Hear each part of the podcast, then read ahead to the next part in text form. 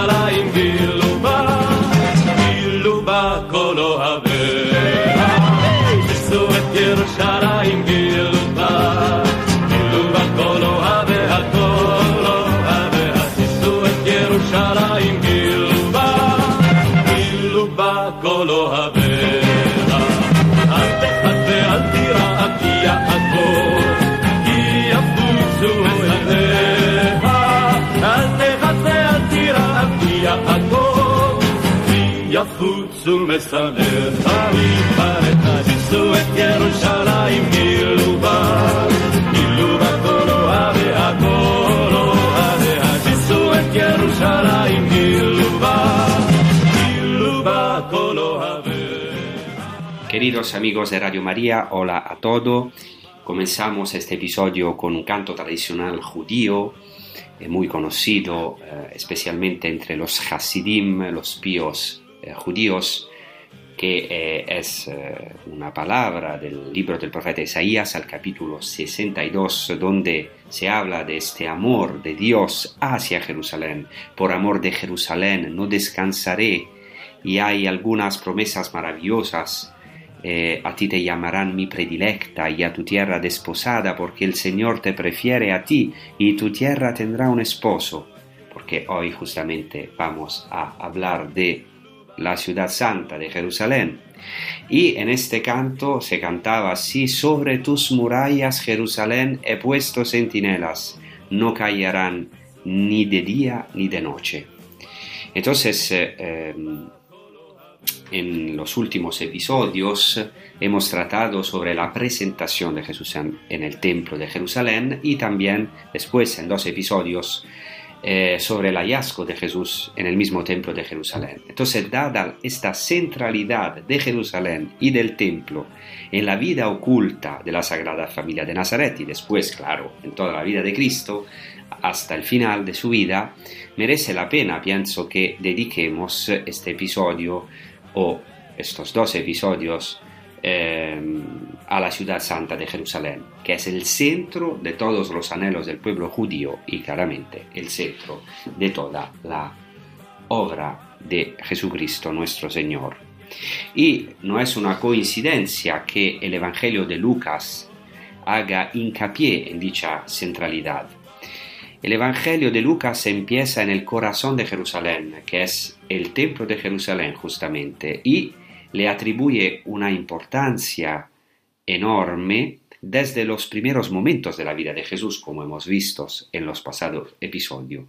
Y el Evangelio de, de, Lucas acaba, después de haber narrado el episodio de la ascensión de Jesús cerca de Betania, en el mismo templo de Jerusalén con la siguiente nota referida a los discípulos de Jesús, ellos, después de postrarse ante él, ante Jesús, se volvieron a Jerusalén con gran gozo y estaban siempre en el templo bendiciendo a Dios. Entonces, ¿qué quiero decir? Que el tercer evangelio, el evangelio de San Lucas, empieza en Jerusalén, en el templo de Jerusalén, con la visión de Zacarías que eh, el, el, ángel Gabriel le profetiza el, el, nacimiento de San Juan Bautista y se acaba, el Evangelio de Lucas se acaba a Jerusalén. Se volvieron a Jerusalén con gran gozo y estaban siempre en el templo bendiciendo a Dios. No solamente empieza con Jerusalén y termina con Jerusalén, sino empieza en el templo y termina en el templo. Y por eso no hay que olvidar que Lucas, este gran escritor evangelista, escribe dos libros en una única obra, el Evangelio y los Hechos de los Apóstoles. También los Hechos empiezan en Jerusalén, con la instrucción de Jesús eh, hacia los apóstoles de no ausentarse de Jerusalén hasta Pentecostés y también con su ascensión desde el Monte de los Olivos y su regreso dentro de la ciudad santa en el cenáculo, donde tiene el regreso de los apóstoles y de la primera comunidad cristiana en la ciudad, en el cenáculo donde tiene lugar la reconstitución de los doce y la Pentecostés. Entonces el libro empieza, el Evangelio de Lucas empieza en Jerusalén, acaba en Jerusalén, los hechos de los apóstoles empiezan en Jerusalén, pero acaban en Roma, con la obra de Pablo, de San Pablo en esa ciudad. Y estos datos geográficos revelan un refinado intento teológico. O sea, el verdadero centro del mundo es Jerusalén, y así lo era y lo es hoy día para los judíos, pero desde Jerusalén la palabra de salvación se extiende hasta los confines de la tierra, hasta el centro del imperio romano, el caput mundi, como se dice en latín, que es Roma. Jerusalén entonces es la ciudad santa que Dios eligió. Y aquí tenemos también una palabra, podemos ver cómo la geografía de la salvación tiene una relación con nuestra vida hoy. ¿Por qué? Sabemos que esta ciudad siempre ha sido y hoy todavía está llena de divisiones y de caos, tanto que a menudo quien la visita todavía hoy puede quedar turbado, si no molesto, por sus conflictos, por sus heridas, por ser un lugar de mercado, parafraseando al mismo Jesús. Algunos se escandalizan algunas veces cuando visitan la ciudad santa. Pero Cuidado, no tenemos que escandalizarnos. ¿Por qué? Porque es necesario, esencial, comprender que Jerusalén no es sino un espejo de lo que nosotros somos, de lo que soy yo, que eres tú. O sea, Jerusalén es una imagen de nuestra vida. Podemos decir un auténtico icono de la humanidad, llena de contradicciones, de luchas, de conflictos, de infidelidades. Pero, a pesar de todo eso, o a lo mejor, precisamente por todo esto, es la ciudad amada y elegida por Dios. Y efectivamente, la historia de Jerusalén es una historia de destrucción causada por nuestros pecados, por el pecado del pueblo, por sus infidelidades, prostituciones, traiciones, Sabemos que en la Biblia la prostitución es una imagen del pecado más grave, que es la idolatría, que equivale a no seguir al ejad en hebreo, o sea, al único, al único esposo, Dios, y a perderse, como muchas veces hacemos en nuestra vida, detrás de otros amantes que no son el amado de Jerusalén. Dios mismo, que para nosotros los cristianos se hizo carne en Jesucristo, dio su vida con inmenso amor precisamente en esta ciudad. Por tanto, nosotros somos Jerusalén, ciudad polvorienta al borde del desierto, es un misterio Jerusalén, es viva pero al borde del desierto, ciudad polvorienta pero siempre luminosa, al igual que nuestra vida, en perenne equilibrio o, eh, en perenne desequilibrio entre la aridez, la oscuridad, la destrucción, el sufrimiento por una parte y la elección gratuita, la luz divina, el amor de Dios por otra. Esta pienso que es una premisa fundamental para no malentender el misterio de Jerusalén o peor todavía para rechazarlo o escandalizarnos, como he dicho. Efectivamente, querer resolver el misterio de Jerusalén equivale a avergonzarse de nuestra misma humanidad, de nuestro pecado y de nuestra miseria, porque Jerusalén es nuestra misma tierra polvorienta. Por eso pienso que sea esencial entrar en esta Jerusalén herida y no escandalizarnos de su pecado, que en realidad es también el nuestro. Un pecado que ciertamente Dios no ama, mientras lo podemos sí afirmar con certeza, ama a los pecadores y desea curar sus heridas.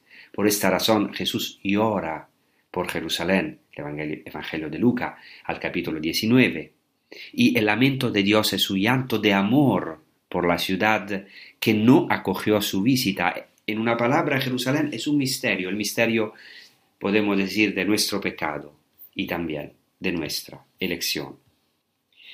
Entonces Jerusalén es para los judíos el lugar en el que se busca el rostro de Dios, lo hemos dicho en otros episodios. Ya he señalado en otros episodios cómo a cada judío le estaba ordenado subir tres veces cada año a Jerusalén en peregrinación para las grandes fiestas judías y, para, como dice literalmente la Biblia, para ver el rostro de Dios. Y nosotros también vivimos cada día en esta búsqueda y de verdad Jesucristo ya nos ha encontrado con su amor y precisamente lo ha hecho en esta ciudad santa. Pero es también cierto que somos como la amada del cantar de los cantares, siempre a la, la búsqueda del amado que desgraciadamente a veces desaparece, como se dice en el cantar de los cantares al capítulo 3, en los versículos desde el 1 al 3, dice así, en mi lecho, dice la amada, en mi lecho por las noches he buscado el amor de mi alma. Le busqué y no le hallé. Me, levantaré pues y recorreré la ciudad, por las calles y las plazas buscaré al amor de mi alma. Le busqué y no le hallé. Los centinelas me encontraron, los que hacen la ronda en la ciudad. ¿Habéis visto al amor de mi alma? ¿Cuántas veces? ¿Cuántas veces hemos hecho la misma experiencia de esta amada? Y sin duda Jesucristo está siempre cerca de nosotros y desea extender sus alas hacia nosotros, como deseaba desplegar las alas de su Shejina, de su presencia sobre Jerusalén, según las palabras del Evangelio. Cuidado que en la tradición judía es muy fuerte Em, la mención o muy presente la mención de las alas de la Shejina, las alas de Dios, que es las alas de la presencia de Dios, como una nube que alumbraba, es son como alas. Por eso dice Jesucristo en el Evangelio de Mateo y también de Luca, dice así, Jerusalén, Jerusalén, la que mata a los profetas y apedrea a los que los son enviados. ¿Cuántas veces he querido reunir a tus hijos como una gallina reúne a sus pollos bajo las alas y no habéis querido. Pues bien, se os va a dejar desierta vuestra casa, porque os digo que ya no me volveréis a ver hasta que digáis, bendito el que viene en nombre del Señor. También nosotros experimentamos este desierto. A veces no encontramos el amado de nuestro corazón, le buscamos por las calles y las plazas de la ciudad, Caminamos detrás de sus huellas invisibles y al mismo tiempo luminosas, y pedimos y gritamos por todas partes, ¿habéis visto el amor de mi alma? Esta palabra, que podemos decir se cumple en nuestra vida y también en cada peregrinación a Tierra Santa, se realizó plenamente en María de Magdala. Esta mujer es figura de nuestra alma que busca a Cristo. María de Magdala de la que habían salido siete demonios, como dice el Evangelio de Lucas, busca al Señor que ha desaparecido. Y después de esta noche oscura, el Señor le concede una nueva alba, y habiéndose dirigido al sepulcro muy de mañana, como dice el Evangelio de Juan, cuando todavía estaba oscuro, al sepulcro de Cristo, Cristo mismo sale a su encuentro, a nuestro encuentro, y le, dice, y nos dice a nosotros, mujer, ¿Por qué lloras? ¿A quién buscas? Es precisamente en Jerusalén donde esta mujer que está buscando encuentra al amado. Y María de Magdala tiene la gracia de encontrar el rostro de Dios, aquel rostro que generaciones y generaciones ansiaron ver. Todos los hombres, en todas las religiones, han intentado imaginar y representar el rostro de Dios. Cuando me fue en Japón fue me quedé impresionado los rostros divinos de Dios, los diferentes rostros, por ejemplo, en el shintoísmo. Incluso los judíos, para los cuales estaba prohibido hacerse una imagen de Dios, considerado inefable e inexpresable, pero concebían la subida al templo como un ver el rostro de Dios, un ver espiritual, espiritualmente el rostro de Dios. Y ahora María Magdalena, que como la amada del cantar de los cantares, se pone tras las huellas del rabuní, del maestro, Señor, y tiene la gracia de contemplar el rostro resucitado, radioso de Cristo y en él el rostro de Dios mismo. Y en esto consiste exactamente la esencia, podemos decir, de Jerusalén. Esta es la ciudad en la que Jesucristo resucitado encontró a sus discípulos y les abrió los cielos. Conviene ahora recordar la profecía que está contenida en el nombre de la ciudad de Jerusalén. En hebreo Jerusalén se dice Jerusalem. Eh, no conocemos la etimología científica de este nombre.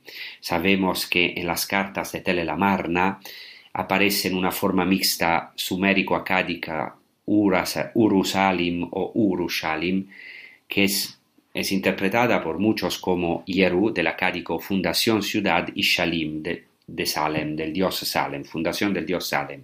Pero, sin embargo, la raíz de la que proviene el nombre Jerusalén hace alusión a lo que es perfecto, íntegro, culminante y por tanto a la paz, en hebreo Shalom. Jerusalem.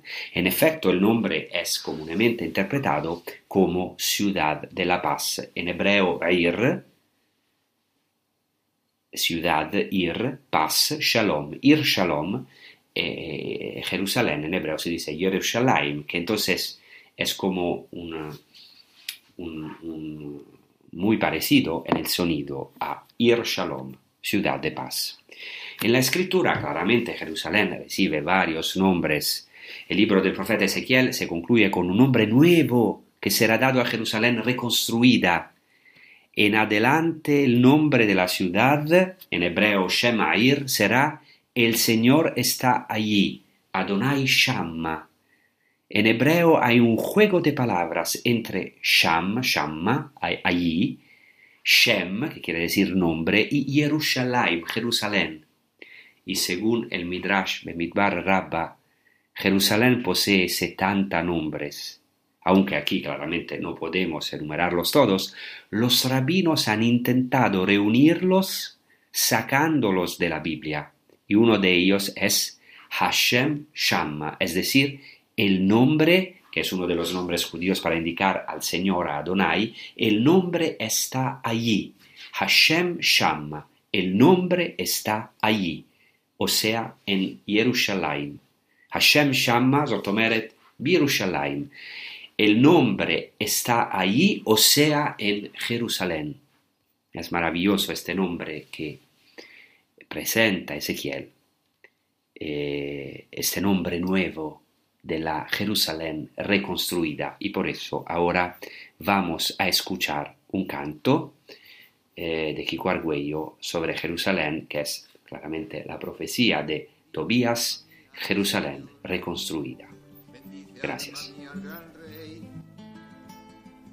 será reconstruida. Jerusalén, Jerusalén. Jerusalén, Jerusalén, Jerusalén, Jerusalén, Jerusalén,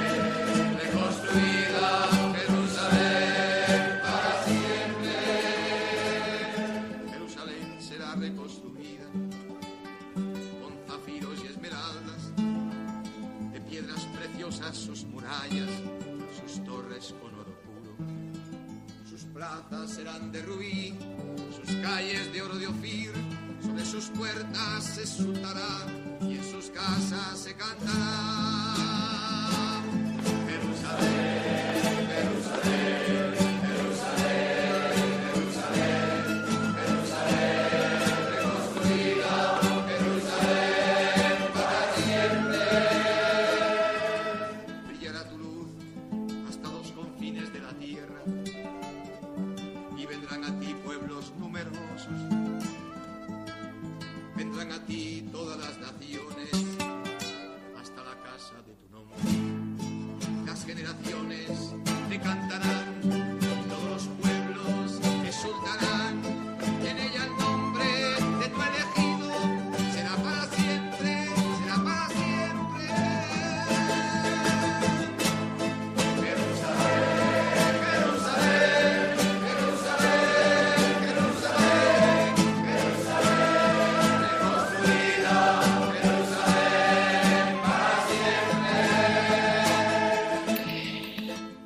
cosa importante eh, sobre el nombre Jerusalén, Jerusalén, es que eh, el término judío eh, ir, entonces la palabra Yeru, que es la primera parte del nombre Jerusalén, Jerusalén, Yeru, es muchas veces asociada, a los verbos hebreo ra'a, que quiere decir ver, al imperfecto es ire, entonces es semejante a Yerushalayim, y también el verbo yare, que quiere decir temer, ver y temer.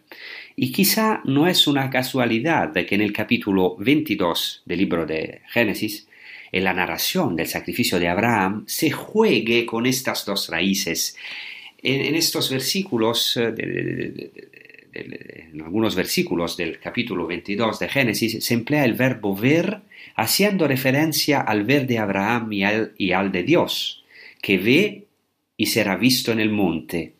O sea, Dios ve, pero será visto también en el monte. Y después, en el versículo 12, el ángel revela a Abraham que sabe que él es temoroso de Dios, Yere Elohim. Entonces se utilizan estas dos raíces que, por lo menos en el sonido, están muy parecidas a la primera parte del nombre Jerusalén. Jerusalén. También es importante, aquí quiero decir el nombre árabe de Jerusalén. En árabe clásico el nombre es Urashalim y por tanto muy cercano al original, pero comúnmente la ciudad la nosotros llamamos en árabe la ciudad de Jerusalén Al-Quds.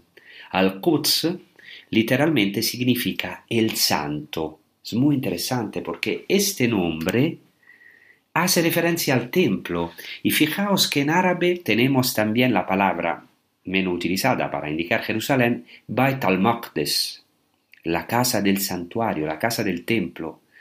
Es muy interesante porque en hebreo el templo es llamado hasta ahora, eh, claramente en la escritura, Bet Mikdash, la casa del santuario. Entonces, todavía en el nombre árabe se utiliza el nombre originario judío, Bet Mikdash, en hebreo, Bait al-Maqdes o al-Quds, en árabe, casa del santuario o el santo.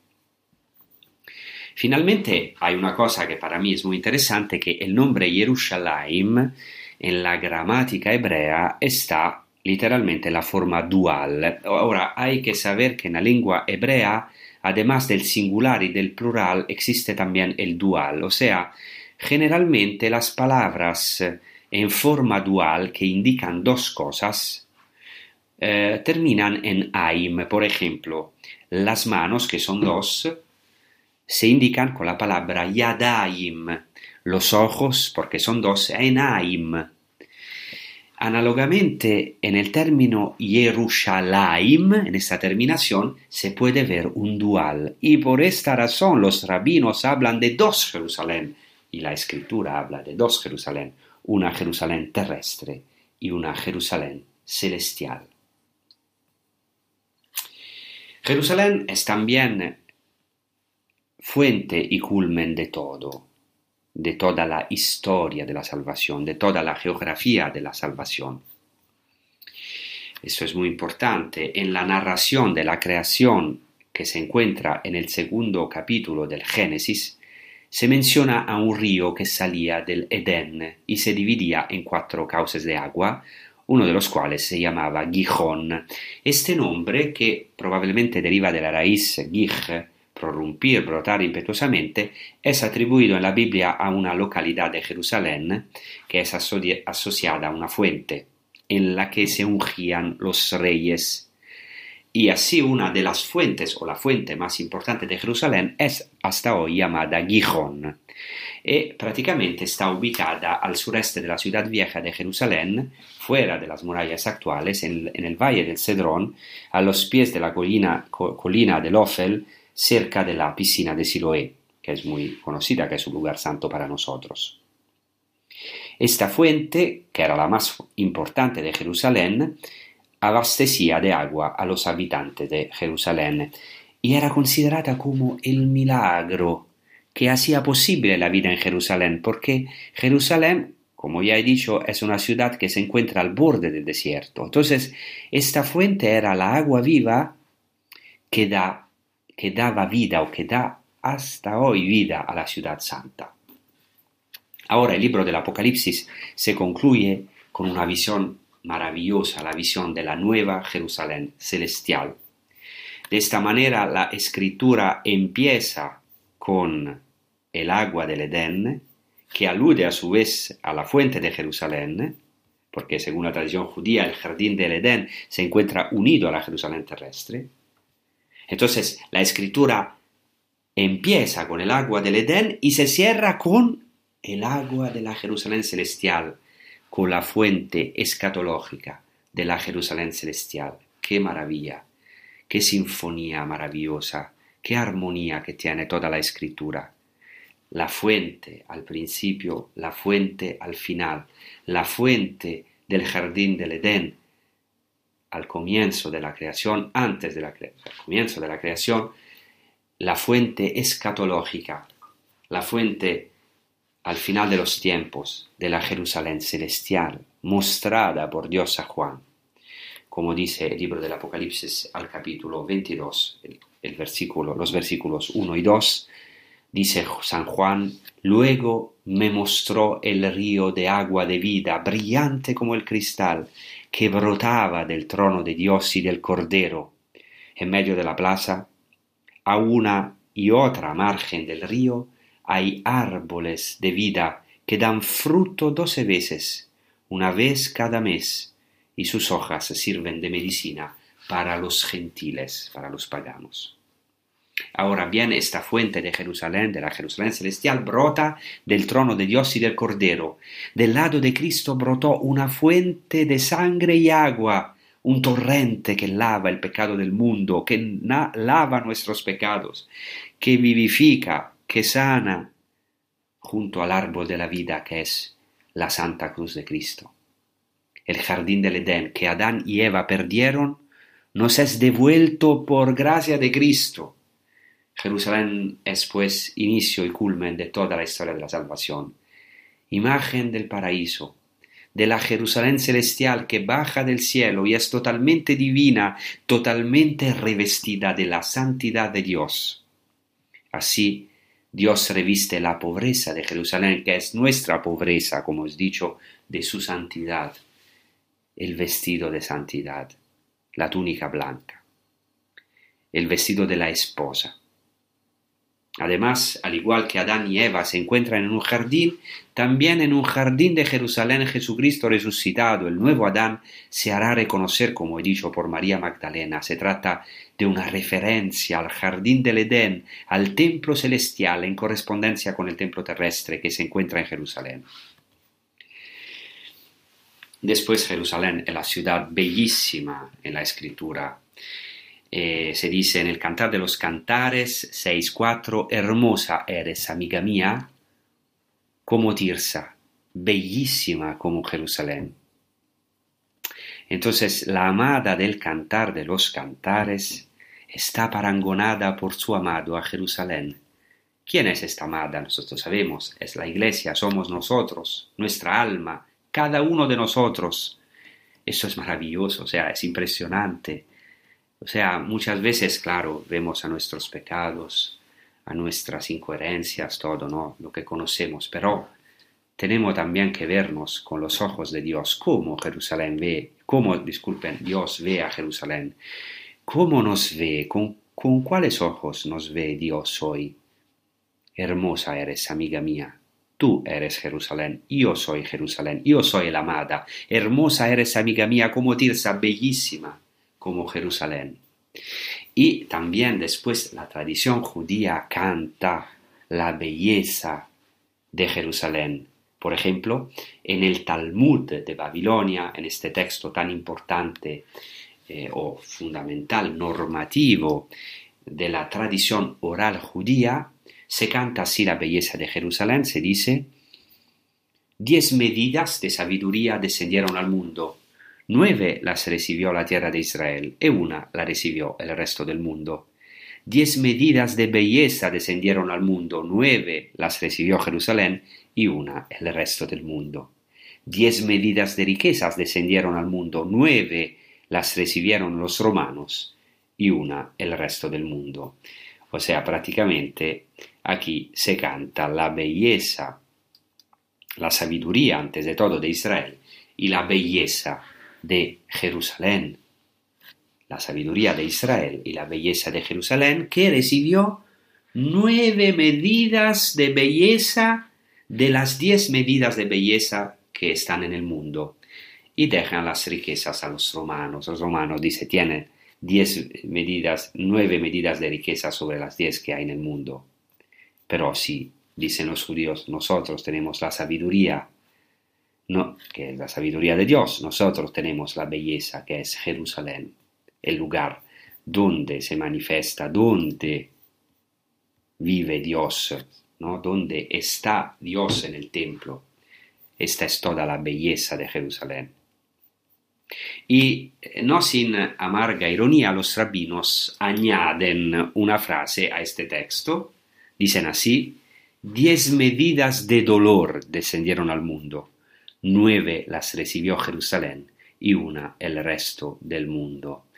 Es un dicho de los antiguos sabios, o sea, no solamente belleza, sino también sufrimiento nueve medidas de dolor. Y nosotros sabemos, esto, es una, una frase judía, pero eh, nosotros como cristianos la entendemos muy bien, los dolores de Cristo, de la Virgen María, nueve medidas de dolor sobre las diez medidas que hay en el mundo. Para nosotros, los cristianos, en la ciudad santa de Jerusalén, se manifestó el más hermoso de los hijos de Adán, que es el Mesías, Cristo, la misma belleza divina.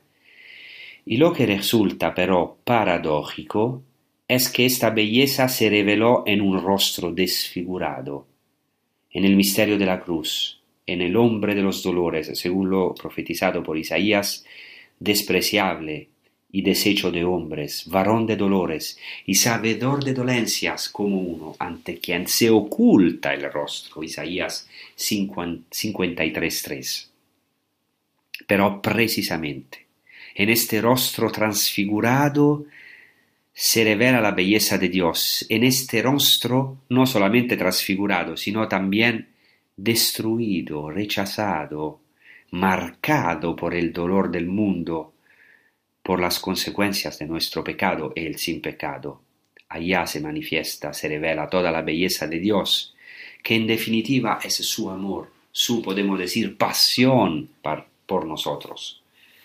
Así, en la cruz, que es el verdadero árbol de la vida del Edén, se reveló toda la belleza de Dios en Jerusalén, considerada por los judíos como el centro del mundo y después considerada centro del mundo por los primeros judeocristianos. Esta belleza es tan grande que está dispuesta a auto-oscurecer su esplendor, a desfigurar su rostro por amor a nosotros, y esta es la belleza de Cristo, tan diferente de la belleza del mundo que se maquilla, es una belleza no disfrazada, que viene de las profundidades de Dios mismo, de los abismos de la misericordia de Dios. El texto talmúdico también pone de manifiesto las nueve medidas de sabiduría concedidas a Jerusalén o a Israel, y precisamente en Jerusalén se reveló la sabiduría encarnada. Dios hizo una historia de salvación con el pueblo judío que tuvo su centro en Jerusalén y en su templo, pero esta sabiduría culminó en el Mesías, la Torah, la sabiduría de Dios, la belleza misma se hizo carne en él. Finalmente, hemos dicho que los, algunos sabios subrayan que a Jerusalén le fueron asignadas nueve medidas de dolor, y esta ciudad todavía hoy es marcada por el dolor, y para nosotros cristianos especialmente porque es la ciudad del Getsemaní, la ciudad del Gólgota, la ciudad en la que Jesús, por amor hacia nosotros, vivió su agonía y experimentó las nueve medidas de dolor. Entonces ahora vamos a escuchar un canto muy conocido que cantamos también en las iglesias que se titula Qué alegría cuando me dijeron vamos a la casa del Señor, que es un canto gradual, un salmo gradual o también de las ascensiones o de las subidas, porque lo cantaban los judíos y todavía lo cantan cuando suben a Jerusalén y nosotros también lo podemos cantar cuando vamos de peregrinación a Jerusalén y mientras estamos en camino hacia la Jerusalén celestial. Entonces vamos a meditar, a rezar con este canto. Gracias.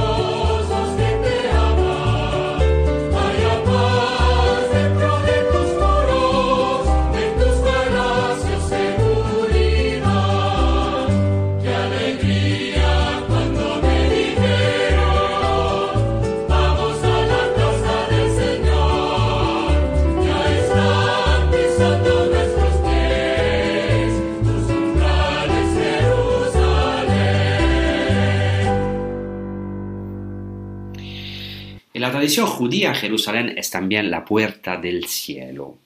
En el libro de Génesis, al capítulo 28, Jacob, huyendo de su hermano Esaú, en su soledad y en su noche oscura llegó a un cierto lugar, dice la escritura. Tomó una de las piedras de aquel sitio, se la puso por cabezal y se acostó. Y allá tuvo un sueño maravilloso. Y voy ahora a citar el texto de la escritura, una escalera apoyada en tierra, cuya cima tocaba los cielos, y aquí que los ángeles de Dios subían y bajaban por ella. Se especifica en el mismo texto de Génesis, Génesis 28 que después de aquel sueño Jacob llamó aquel lugar Betel. Betel en hebreo significa casa de Dios. Claro, sabemos que Betel es una ciudad que se encuentra a 10 kilómetros al norte de Jerusalén, pero la tradición judía después colocó el sueño de Jacob no en la Betel, que está al norte de Jerusalén, sino en Jerusalén, en el lugar del futuro templo, porque el templo era Bet-El, la casa de Dios. Por eso los rabinos identificaron Betel con el templo de Jerusalén, la casa de Dios, Bet-El. Y los rabinos más de esto, identificaron el cabezal del patriarca, la piedra, o sea, la piedra que tomó como cabecera, con lo que se llama en hebreo Even la piedra fundacional del mundo que era puesta en el santo de los santos, en el corazón del templo que era considerado y es considerado hasta hoy por los judíos el centro del mundo. No es una casualidad que eh, en el texto mencionado de la Biblia, la 70, o sea, la versión griega del Antiguo Testamento hebreo, traduzca Betel no como suele hacerse con el nombre propio de Betel, sino con en griego las palabras oikos theu, o sea, casa de Dios. Entonces puede ser una tradición muy antigua. Parece que la 70 identifica la casa de Dios, el templo, con Betel. Y después el Targum, el Midrash, otros textos de la tradición judía vinculan Betel al templo de Jerusalén. Y también hay un texto proveniente de los rollos del Mar Muerto de Qumran que demuestra que al menos en la época de Jesús la alianza con Jacob en Betel era interpretada en relación al templo de Jerusalén. Eh, este documento se llama El rollo del templo y lo voy a, citar. Dice así, dice Dios en relación al pueblo, los amaré, serán mi pueblo, y yo seré para ellos eternamente, habitaré con ellos en eterno, y santificaré mi santuario con mi gloria.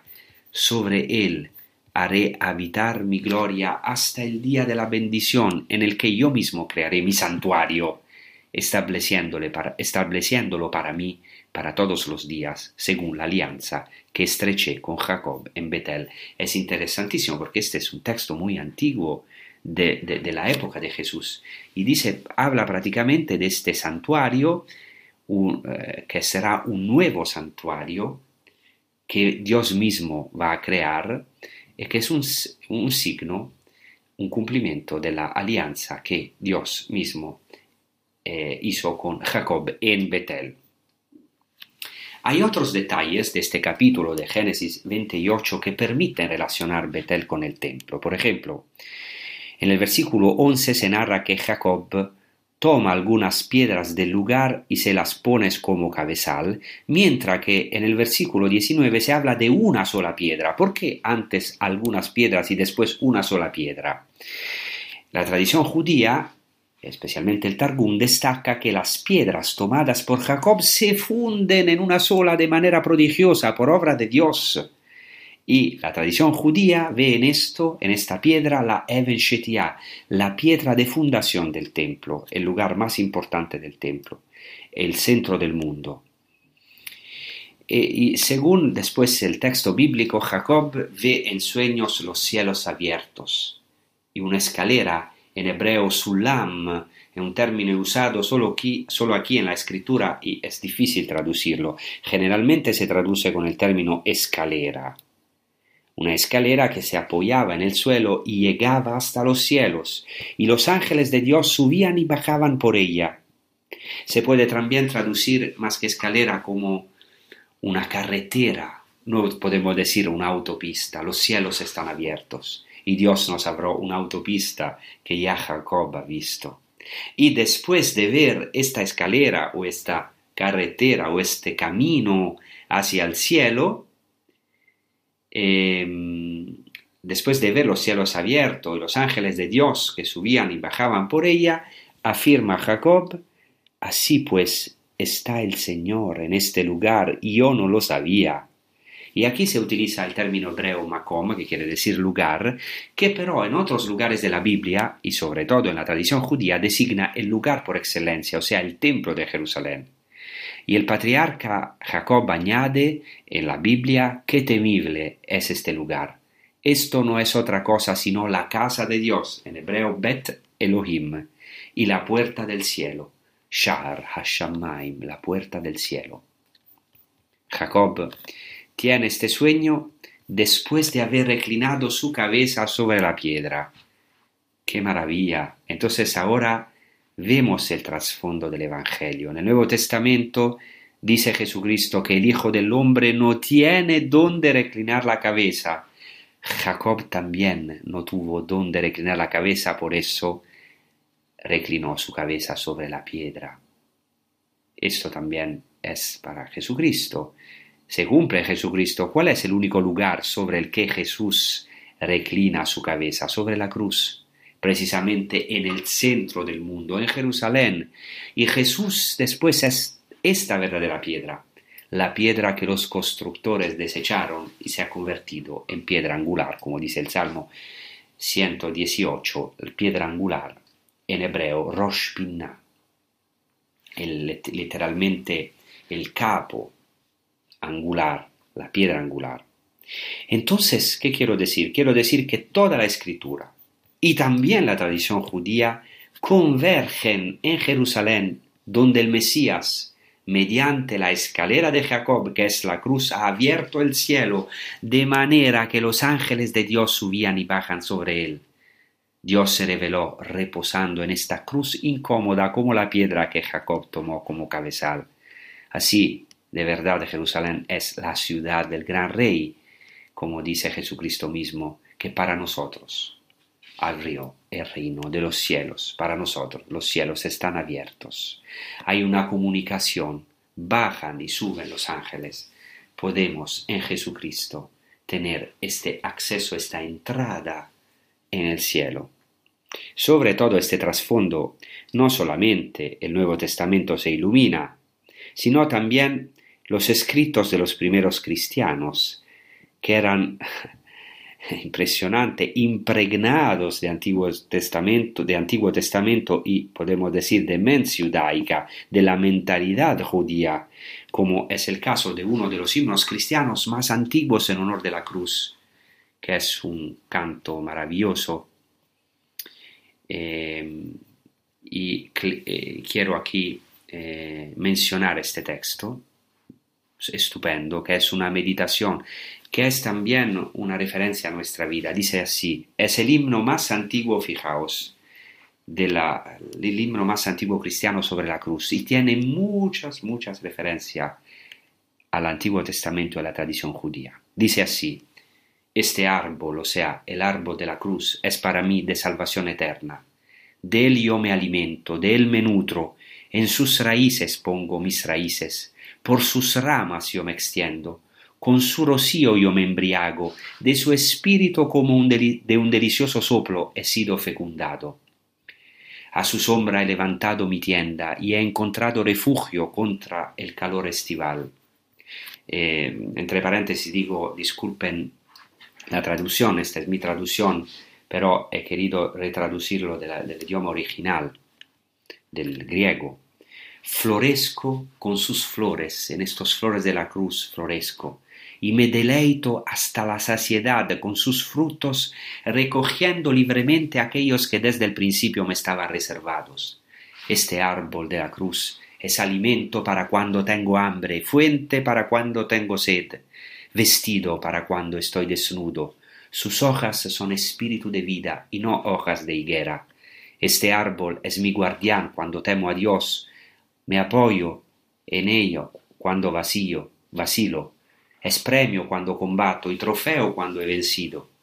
Este árbol es para mí el sendero estrecho.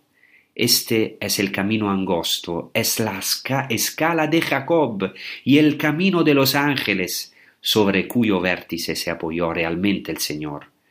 Este árbol de dimensiones celestes se alzó desde la tierra al cielo, fijándose como planta inmortal a mitad de camino entre el cielo y la tierra, fundamento de todas las cosas, apoyo del universo, columna de la tierra, vínculo cósmico, aglutinante de la variada naturaleza humana, asegurándola con invisibles clavos del espíritu, para que, unida lo divino, jamás se suelte. Tocando por arriba las altas cumbres de los cielos, fijado por los pies a tierra, y abrazando por todas partes con sus brazos inmensurables el espíritu numeroso difundido en el aire él estaba en todo. Eh, un texto de verdad maravilloso y ahora queremos meditar sobre este texto con un canto que es La Cruz Gloriosa, exactamente un canto de Kiko Argüello, eh, pero retomado por este himno, el más antiguo himno sobre la Cruz Gloriosa. Gracias.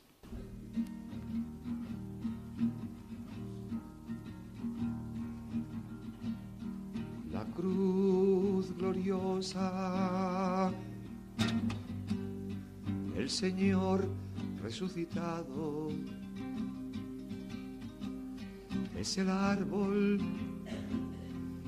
de la salvación. El yo me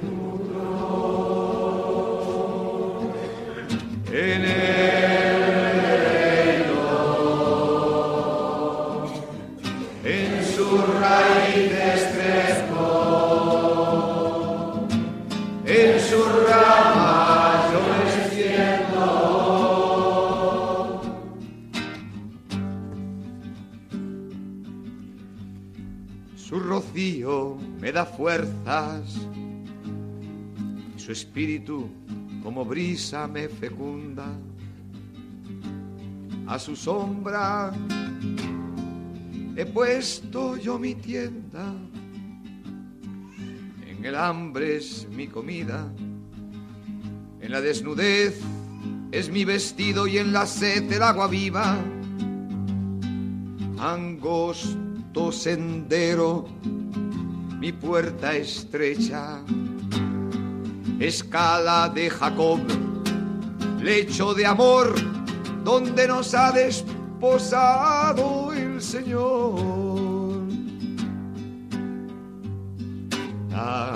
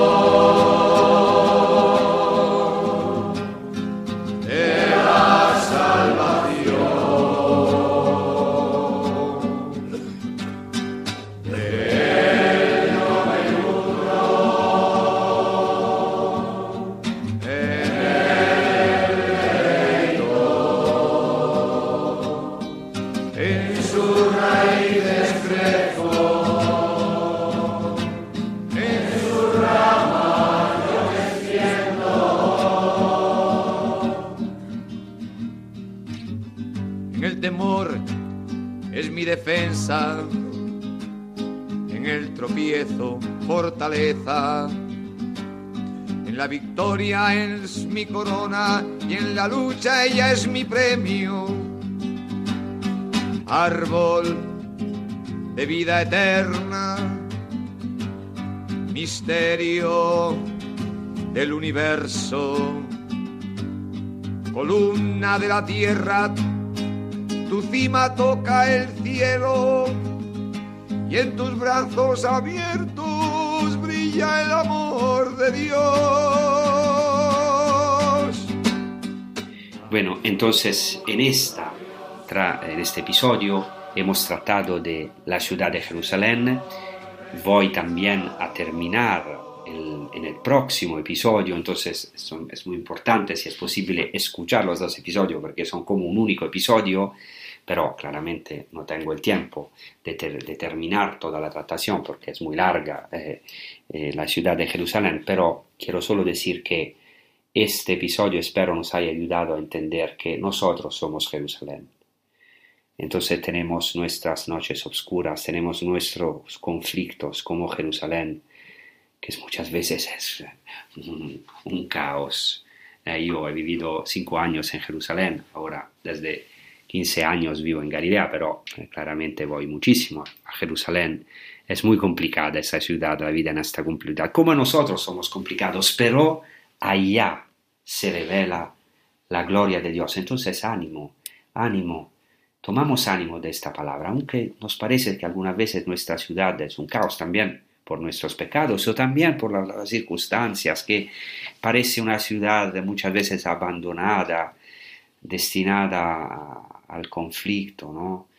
Pero es la ciudad donde allá, allá fue plantada la cruz de Jesucristo, allá en nuestras debilidades, en nuestras tierra, humus en latín, en nuestra tierra concreta, allá se levanta la cruz de Cristo gloriosa que puede llegar hasta el cielo por la gracia de Cristo, por obra del Espíritu Santo, hasta al Padre, hasta el seno de la Santísima Trinidad. Muchas gracias y os deseo una buena y santa prosecución con Radio María España. Hasta la próxima.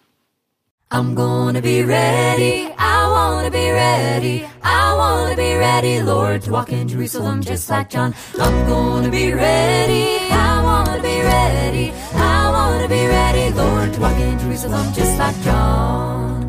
Oh, John, oh, John, now what do you say? Walking in Jerusalem just like John. I'll meet you there on the crowning day, walking in Jerusalem just like John. I'm gonna be ready,